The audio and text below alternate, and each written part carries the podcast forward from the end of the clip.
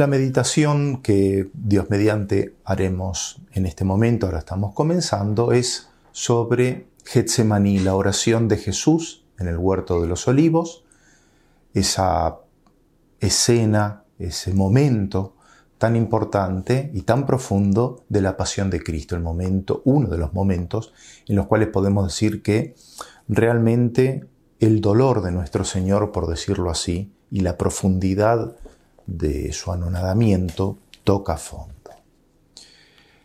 En el nombre del Padre y del Hijo y del Espíritu Santo. Amén. Dios te salve María, llena eres de gracia, el Señor es contigo. Bendita tú eres entre todas las mujeres, y bendito es el fruto de tu vientre Jesús. Santa María, Madre de Dios, ruega por nosotros pecadores, ahora y en la hora de nuestra muerte. Amén. San Ignacio de Loyola, ruega por nosotros. En el nombre del Padre, del Hijo y del Espíritu Santo. Amén. San Ignacio coloca esta meditación de el huerto de los olivos, de la oración de Jesús en Getsemaní, en la tercera semana y da los puntos a partir del número 200 del libro de los ejercicios, recordando lo que él llama la contemplación, la segunda contemplación desde la cena al huerto inclusive. La oración preparatoria, como la haya indicado, siempre la misma, pedir a Dios que todas nuestras intenciones, acciones y operaciones estén dirigidas a la mayor gloria y honra de su divina majestad, de Él. La historia, el primer preámbulo, en primer lugar, la historia presentada de un modo muy sintético por San Ignacio en este número 201, la encontramos en todos los evangelios.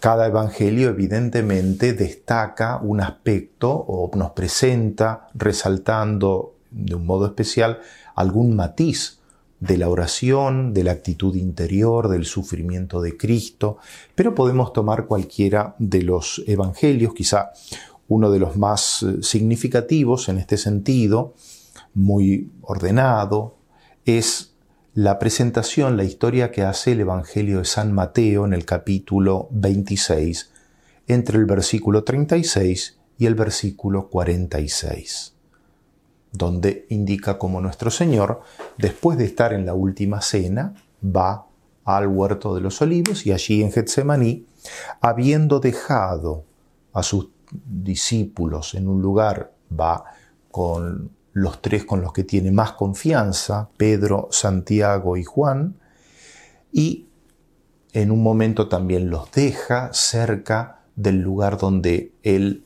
se aleja un poco para rezar, y allí se encontramos el sufrimiento de Jesús y su oración al Padre en el relato del Evangelio intercalado con varias veces en las cuales nuestro Señor vuelve a sus discípulos, los encuentra mm, dormidos, confusos, sin entender qué es lo que está sucediendo, vuelve a rezar, a perseverar, a insistir en esa oración de intercesión por nosotros y de aceptación de la voluntad del Padre.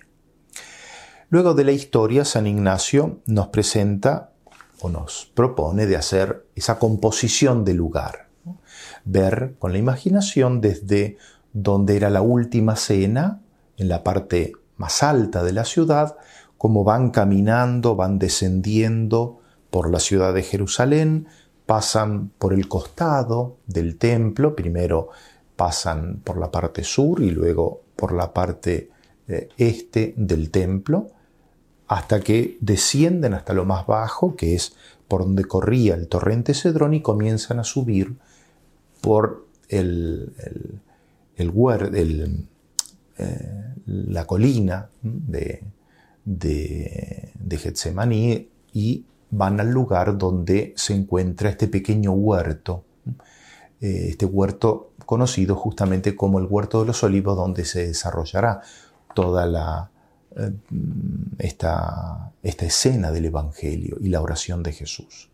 Los discípulos, el grueso de los discípulos queda un poco más alejado, cerca del torrente Cedrón, apenas se sube en una en una pequeña cueva, donde hoy en día hay una capilla que recuerda eh, ese lugar donde el grueso, digamos, del grupo de los apóstoles esperó.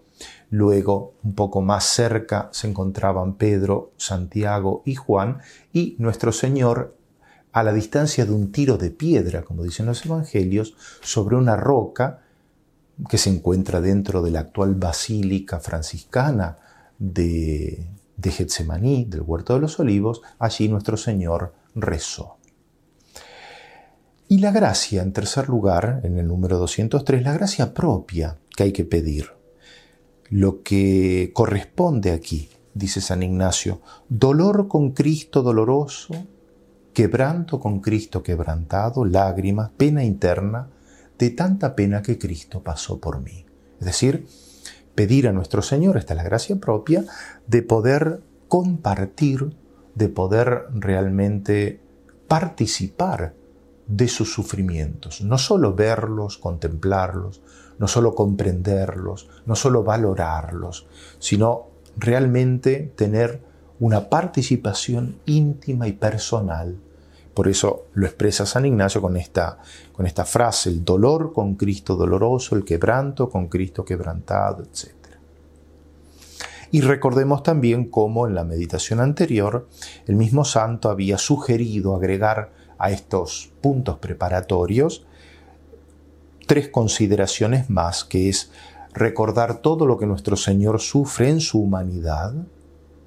En segundo lugar, considerar cómo la divinidad se esconde, es decir, deja sufrir a la humanidad de Cristo. Y en tercer lugar, considerar cómo todo esto lo sufre por mis pecados. Y en consecuencia, ¿qué debo yo hacer y padecer por Cristo? Cuando nosotros, hechas estas eh, consideraciones preliminares, cuando nosotros miramos el misterio de la agonía de Jesús, podemos sobre todo destacar tres grandes cosas. En primer lugar, que estamos ante uno de los momentos de mayor sufrimiento de Jesucristo. Decíamos al inicio, donde el dolor de Cristo realmente toca fondo. El otro gran momento de esta máxima intensidad del dolor de Cristo será en la cruz. Lo segundo que se nos presenta en esta meditación del huerto de los olivos de Jesús en Getsemaní es cómo se muestra al máximo la condición y la debilidad propia de la naturaleza humana, de la humanidad de Jesús. Cómo realmente Él se muestra como uno de nosotros, sin pecado, ciertamente, y sin las consecuencias del pecado como tal, es decir, las consecuencias de, como los tenemos nosotros, de haber nosotros pecado. Cristo no pecó, por lo tanto aquellas cosas que son fruto propio, inmediato, directo, exclusivo del pecado, no se encuentran en Él pero sí la fragilidad humana que es pena del pecado, pena común del pecado. Y lo tercero, en el huerto de los olivos, en esta meditación, nosotros tenemos el máximo ejemplo, conmovedor realmente, de sometimiento de la voluntad humana de Jesús a la voluntad del Padre Celestial. Veamos cada uno de estos tres elementos. En primer lugar decíamos, Getsemaní nos muestra uno de los momentos de máximo sufrimiento de nuestro Señor, por varias cosas que nos relatan los evangelios. Una de las primeras cosas es el abandono de los amigos. Si bien los tres, los once incluso podemos decir, dejando de lado obviamente a Judas que en ese momento eh, está guiando el grupo de soldados que tomará prisionero a nuestro Señor. Si bien aún los once están con nuestro Señor alejados, Él los ha dejado en dos grupos un poco lejos de sí para poder rezar, sin embargo, no saben, no entienden bien qué es lo que está sucediendo, se encuentran por un lado cansados, por otro lado turbados. Ya en la última cena, como nosotros vemos en el relato del, así llamado Sermón de la Cena del Evangelio de San Juan, los discípulos no entienden muchas de las cosas que Jesús le dice, se asustan, se miran, le hacen preguntas que en ocasiones son inoportunas y en este momento mucho más. De hecho, cuando nuestro Señor vuelve a ellos, al menos a los tres, Pedro, Santiago y Juan, y los encuentra dormidos, dice el evangelista San Mateo, volvió otra vez y los encontró dormidos, pues sus ojos estaban cargados. La primera vez que vuelve a ellos y los encuentra dormidos, les reprocha, no habéis podido velar una hora conmigo, velad y orad para que no caigáis en tentación. La segunda vez los vuelve a encontrar dormidos. Vuelve la tercera vez y los encuentra también dormidos. E incluso les dice, un poco con ironía, ahora ya podéis dormir y descansar. Un momento absolutamente inapropiado. Y él sabe que además, cuando sea tomado prisionero dentro de muy poco, todos la abandonarán. Si bien es cierto que Juan acompañará a la Virgen Santísima al pie de la cruz, sin embargo todos los otros se escaparán. Y Pedro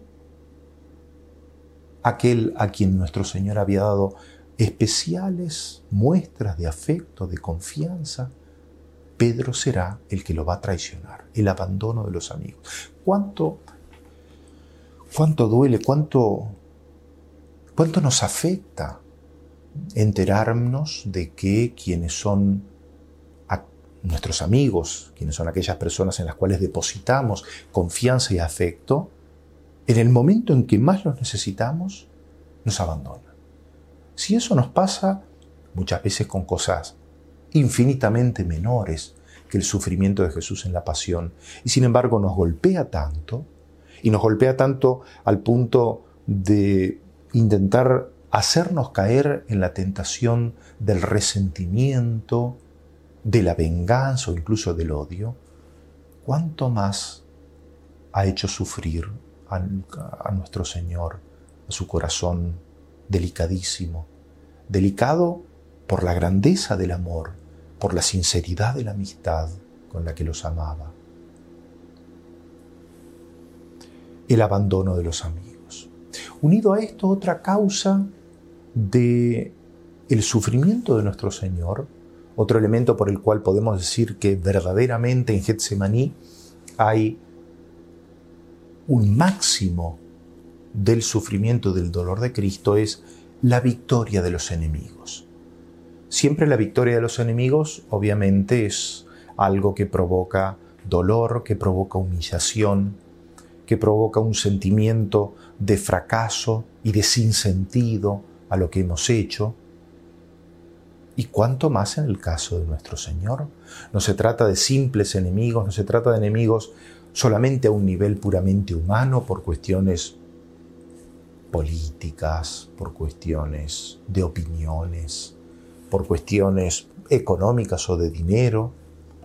Son enemigos porque se oponen a Dios, porque son instrumentos del gran enemigo que es el demonio, porque son instrumentos de aquello que más radicalmente se opone a Dios, que es el pecado la victoria de los enemigos. Cristo mismo dice, esta es la hora de las tinieblas.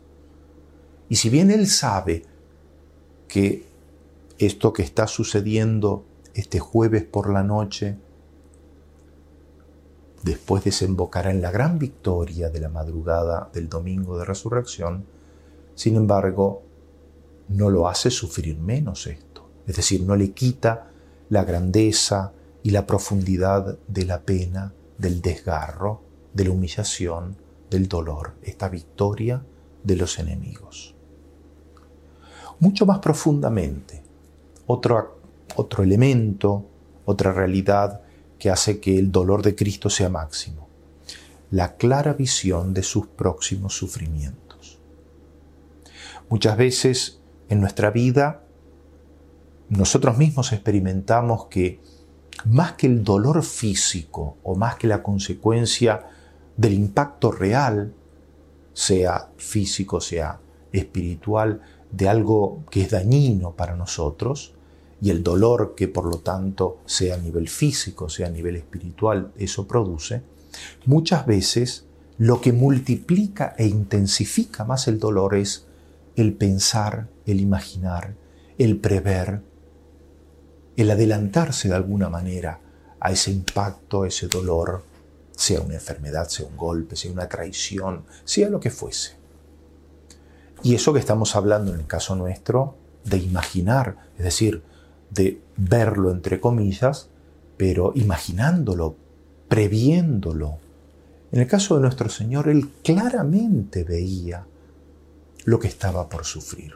Lo que estaba por sufrir en el cuerpo, pero sobre todo lo que estaba por sufrir, lo que comenzaba a sufrir en el alma. Y eso evidentemente que, del punto de vista psicológico y espiritual, ha intensificado en un grado inimaginable para nosotros, porque no somos capaces de experimentar eso, el dolor de Cristo. Sobre todo el dolor de sus sufrimientos morales, de sus sufrimientos espirituales. Una clara visión de lo que estaba por sufrir, de lo que estaba por sufrir allí, en Getsemaní, de lo que estaba por sufrir después en los tribunales, en el desprecio de su pueblo, y de lo que estaba por sufrir en la cruz, con todos los horrores de la crucifixión y con el desprecio de todos. Clara visión de sus próximos sufrimientos. Más aún, otro elemento que intensificaba el dolor de Cristo, una clara visión de nuestros pecados, porque si bien sus propios sufrimientos, evidentemente que el verlos, el contemplarlos, el anticiparse a ellos, provoca en nuestro Señor ese dolor, un gran dolor, una gran pena, mucho más lo es ver en nosotros los pecados. Porque si Él tiene que sufrir todo esto, si Él quiso sufrir todo esto, es por razón de esos pecados nuestros que Él veía. Lo cual significa que Él, primero, me ve a mí personalmente, con nombre y apellido, y ve mis faltas, ve mi ingratitud, ve mi traición. Al ver mis pecados, ve todas las veces que yo he sido incapaz de serle fiel, a pesar de lo que él ha sufrido por mí. Ve todas las veces que yo le he devuelto con el desprecio, con el olvido, con la rebelión, con un manifestar claramente que no me importa todo lo que le ha hecho por mí. Ha visto que yo le he respondido de ese modo a estos sufrimientos. Y eso evidentemente que provoca en el alma de nuestro Señor una gran tristeza, un gran desánimo, una gran amargura, un gran desaliento. Son todas expresiones que de una forma u otra encontramos en los relatos de los cuatro evangelios cuando nos hablan de los sentimientos de Cristo en Getsemaní. Máximo sufrimiento de Jesús. Más aún, una cosa que particularmente provoca una gran tristeza en el corazón de Cristo es la visión de cómo en algunas personas que iban a obstinarse en el pecado y en el mal, sus sufrimientos parecían no tener fruto. Pensemos en aquellas personas que hasta el último momento rechazan a Cristo. Evidentemente, no podemos saber qué pasa en el alma de una persona, en la conciencia de una persona que Vemos exteriormente que está obstinada, pero no vemos su corazón en el momento de la muerte.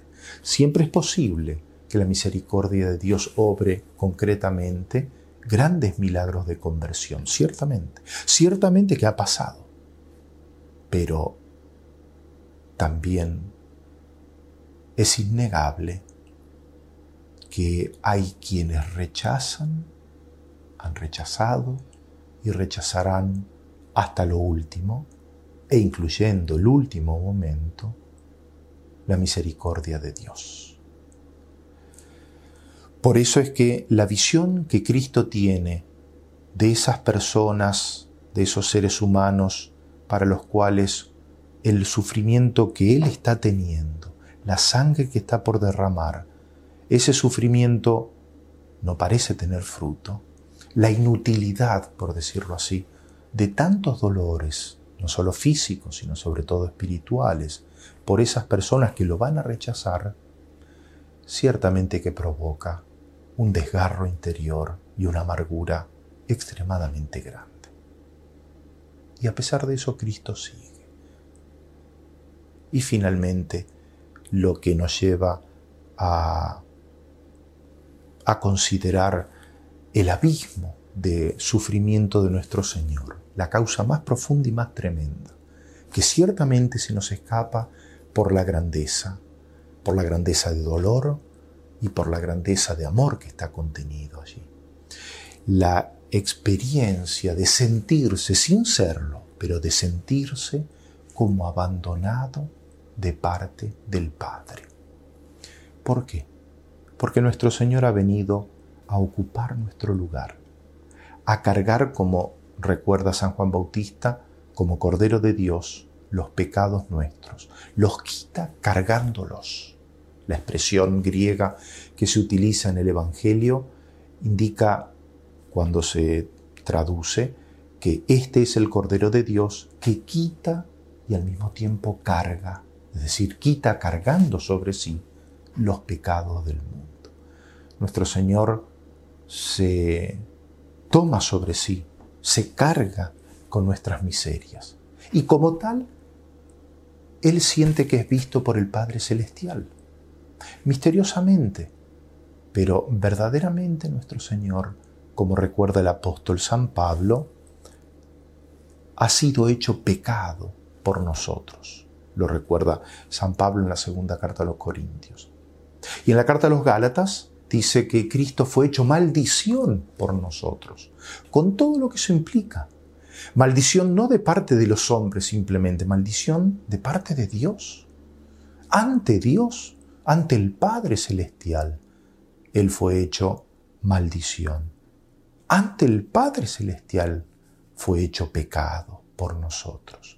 Él cargó sobre sí, dice el profeta Isaías en el capítulo 53, Él cargó sobre sí los pecados de cada uno de nosotros.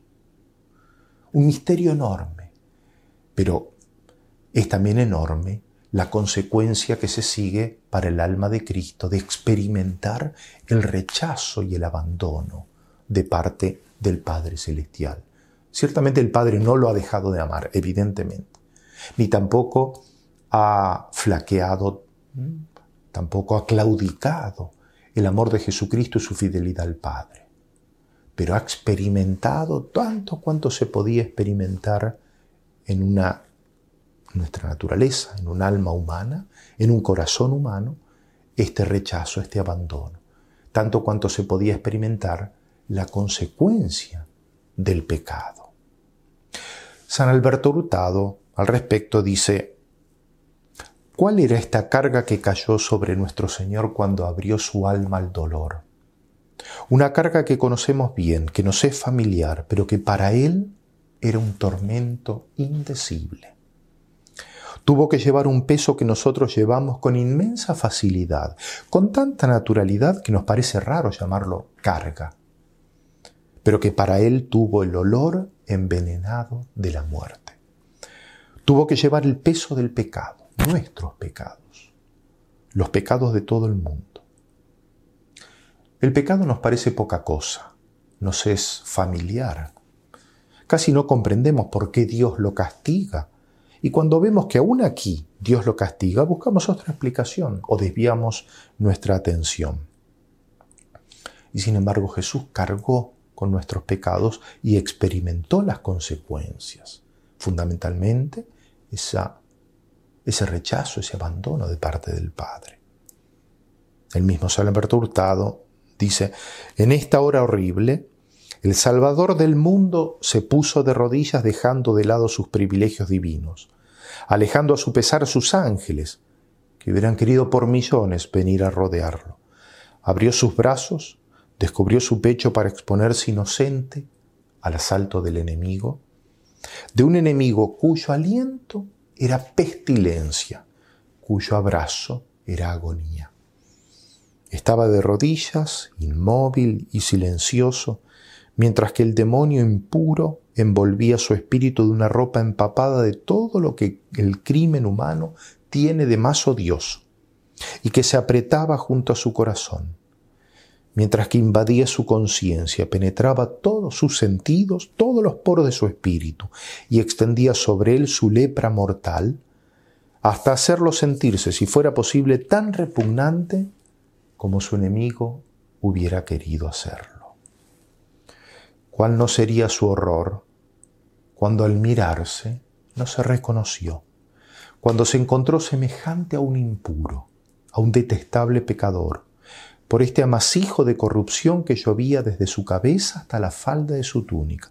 ¿Cuál sería su extravío cuando vio que sus ojos, sus manos, sus pies, sus labios, su corazón eran como los miembros del malvado y no los del Hijo de Dios? Podría haberse preguntado en esas horas de intensa agonía cuando rezaba sobre la roca. ¿Son estas las manos del Cordero de Dios antes inocentes y rojas ahora con miles de actos bárbaros y sanguinarios? ¿Son estos los labios del Cordero, estos labios que no pronuncian oraciones ni alabanza ni acciones de gracias, sino que manchan los juramentos falsos y las perfidias y doctrinas demoníacas? ¿Son estos los ojos del Cordero de Dios? Ojos profanados por visiones malignas, por fascinaciones idolátricas, por las cuales los hombres han abandonado su Creador. Sus oídos escuchaban el ruido de fiestas y de combate lleno de odio. Su corazón helado por la avaricia, la crueldad, la incredulidad. Su memoria está cargada con la memoria de todos los pecados cometidos desde el pecado de Adán y Eva en todas las regiones de la tierra, la lujuria de Sodoma, la dureza de Egipto, la gratitud y el desprecio de Israel. Y todo esto justamente delante del Padre Celestial. Por eso dice también muy, con, una gran, con una referencia muy justa a ciertas experiencias nuestras San Alberto Hurtado. ¿Quién no conoce la tortura de una idea fija que vuelve y vuelve sin cesar y nos obsesiona ya que no nos puede seducir? Eso trataba de hacer el pecado en nuestro Señor. Y por eso Cristo, que siempre ha visto todas las realidades a la luz del Padre Celestial, ve, experimenta lo que significa estar alejado de Dios, estar abandonado de Dios porque uno ha querido abandonarlo a Dios, porque uno no ha querido recibir el abrazo de misericordia de Dios.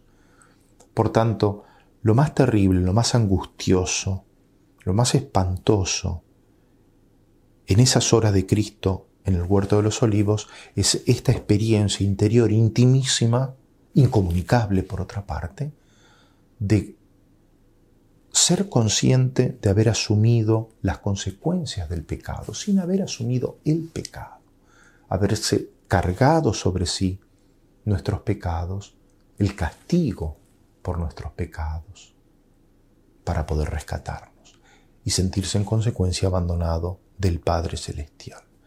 Por tanto, Getsemaní, uno de los momentos en la pasión de Cristo de máximo sufrimiento uno de los momentos, decíamos, segunda consideración general, donde se muestra al máximo el momento prácticamente, donde se muestra al máximo la condición y la debilidad propia de la naturaleza humana de Cristo. Lo vemos por algunos detalles, algunos de los cuales han sido indicados por San Lucas, no solamente un gran observador y un gran historiador, por lo tanto que prestaba particular atención a los detalles que los testigos le indicaban, sino también un médico, por lo tanto atento a algunos de esos detalles que solamente un médico, alguien que tiene esa particular capacidad de observación y de atención, puede transmitirnos. Las palabras de Cristo mm, en la oración, la insistencia, que pase de mí este cáliz, si es posible, que pase de mí este cáliz. Eso nos muestra, es probablemente el indicador más grande de el dolor de Cristo y de la debilidad de la naturaleza humana de Cristo. La sensibilidad de nuestro Señor no quería sufrir eso. Su voluntad humana sí, porque era lo que Dios le pedía, era lo que el Padre quería. Pero su sensibilidad no, lo rechazaba, se quejaba, se lamentaba interiormente. Por eso la oración de Cristo, si es posible, que pase de mí este cáliz.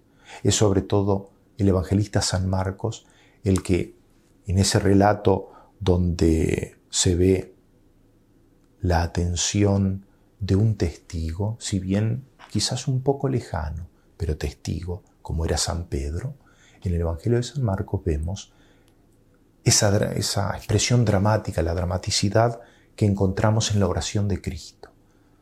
Si es posible, que pase de mí este cáliz, pero que no se haga mi voluntad.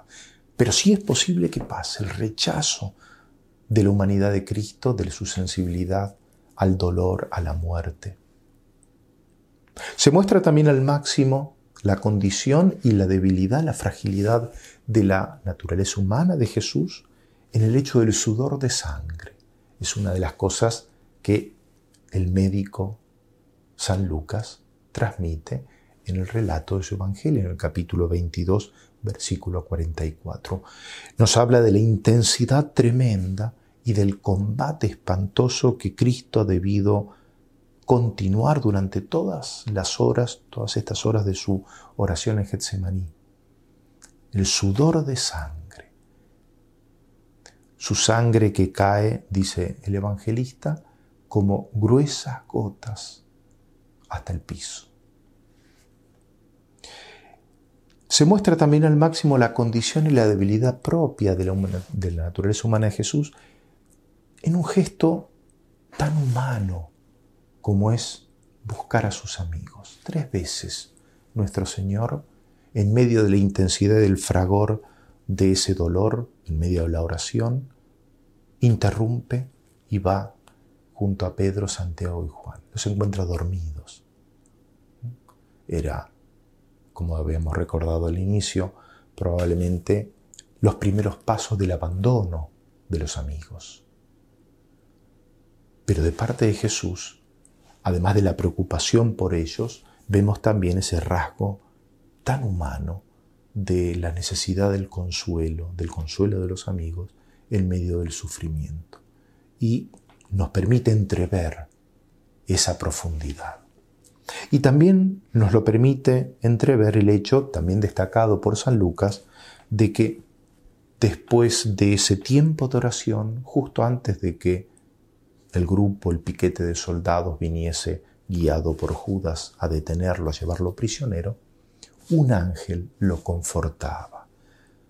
En el versículo inmediatamente anterior a la citación del sudor de sangre, Lucas 22, versículo 43, dice el evangelista que un ángel le llevó consuelo, la necesidad que Cristo tiene de ese fortalecimiento y de ese consuelo, justamente porque se ve allí la condición propia y la fragilidad de la humanidad de Cristo.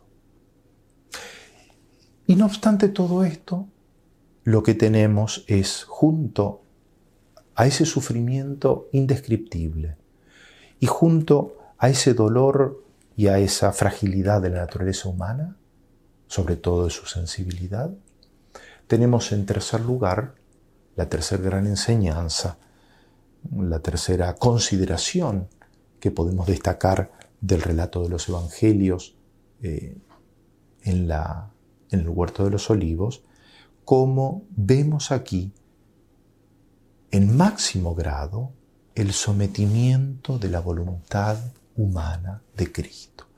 Si bien su naturaleza humana, su sensibilidad, sufría espantosamente y se revolvía, por decirlo así, contra tanto dolor y contra todo lo que implicaba la pasión y la cruz, sin embargo, en su libertad humana, Cristo se mantuvo siempre firme y una y otra vez renovó esa elección de cumplir la voluntad del Padre hasta el final.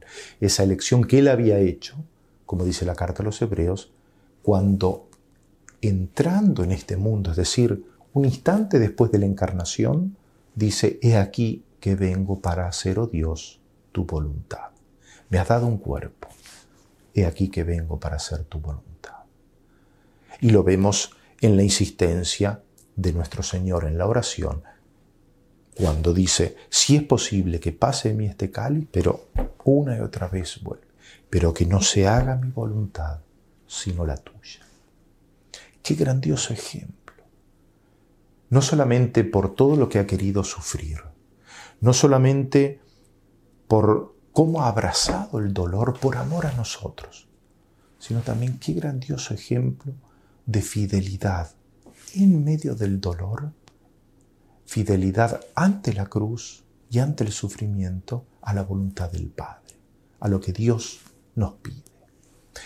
¿Cómo podemos hacer nosotros para serle fieles? Recordemos que San Ignacio nos pide, por una parte, nos propone, por una parte, de en la gracia propia que hay que pedir, pedir esa participación con el dolor de Cristo, dolor con Cristo doloroso. Pero además, San Ignacio nos sugería, en la última de esas consideraciones preparatorias, la sexta, considerar cómo todo esto padece por mis pecados y qué debo yo hacer y padecer por él.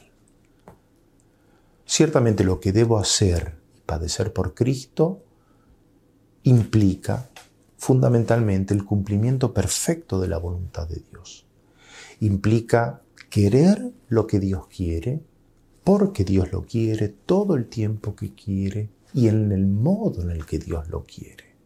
En estos ejercicios espirituales se supone que ya he visto cosas que el Señor me ha ido mostrando, ya he hecho, o al menos he comenzado a hacer mi reforma de vida, o mi elección de Estado en caso que deba hacerlo. Dios me ha mostrado ciertas cosas que debo corregir, decisiones que debo tomar,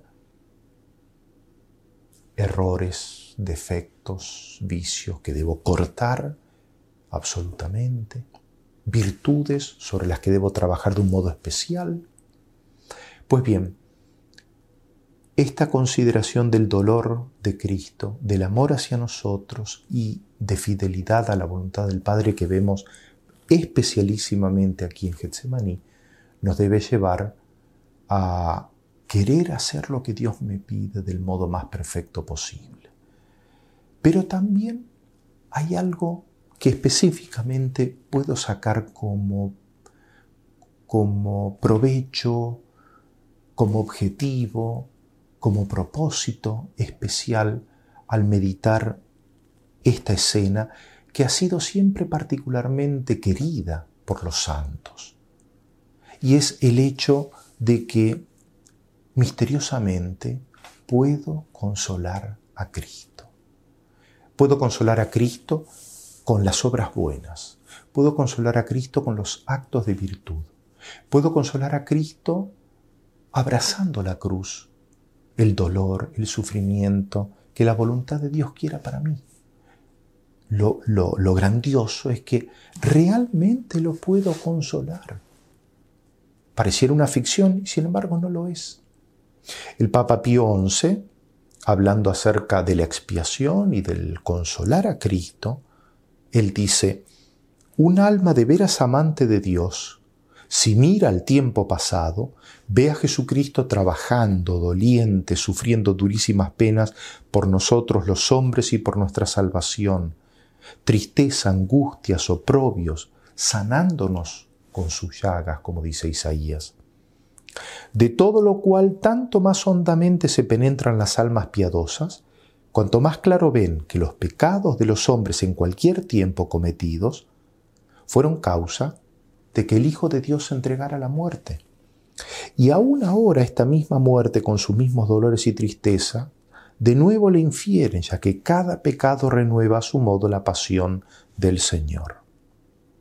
Y aquí explica el Papa, que si a causa también de nuestros pecados futuros, pero previstos, si futuros para el momento de Getsemaní, pero previstos en ese momento por Cristo, el alma de Cristo Jesús estuvo triste hasta la muerte, es decir, lo que recordábamos antes, si bien es cierto que la vista, la percepción clarísima de nuestros pecados, que eran futuros para Él, pero los estaba viendo en ese momento, fueron causa de tristeza para Cristo?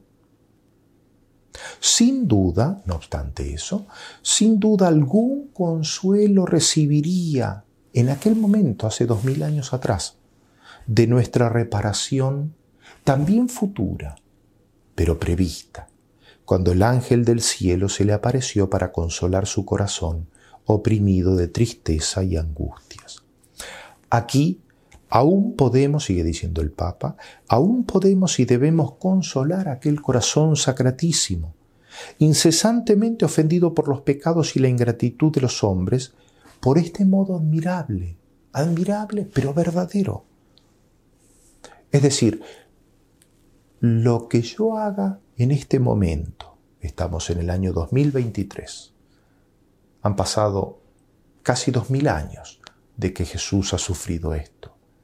En aquel momento Él vio lo que ahora estoy haciendo. Vio mis pecados de hoy, de ayer, del año pasado, pero vio también las obras buenas que yo he hecho o que yo estoy intentando hacer, el esfuerzo, el empeño, aún en medio de tantas dificultades, aún en medio de tantas debilidades como yo puedo sentir. Pero Él ha visto lo que yo ahora libremente quiero hacer de bueno, lo que yo intento hacer, lo que yo podría no hacer, pero lo quiero hacer por amor a Dios.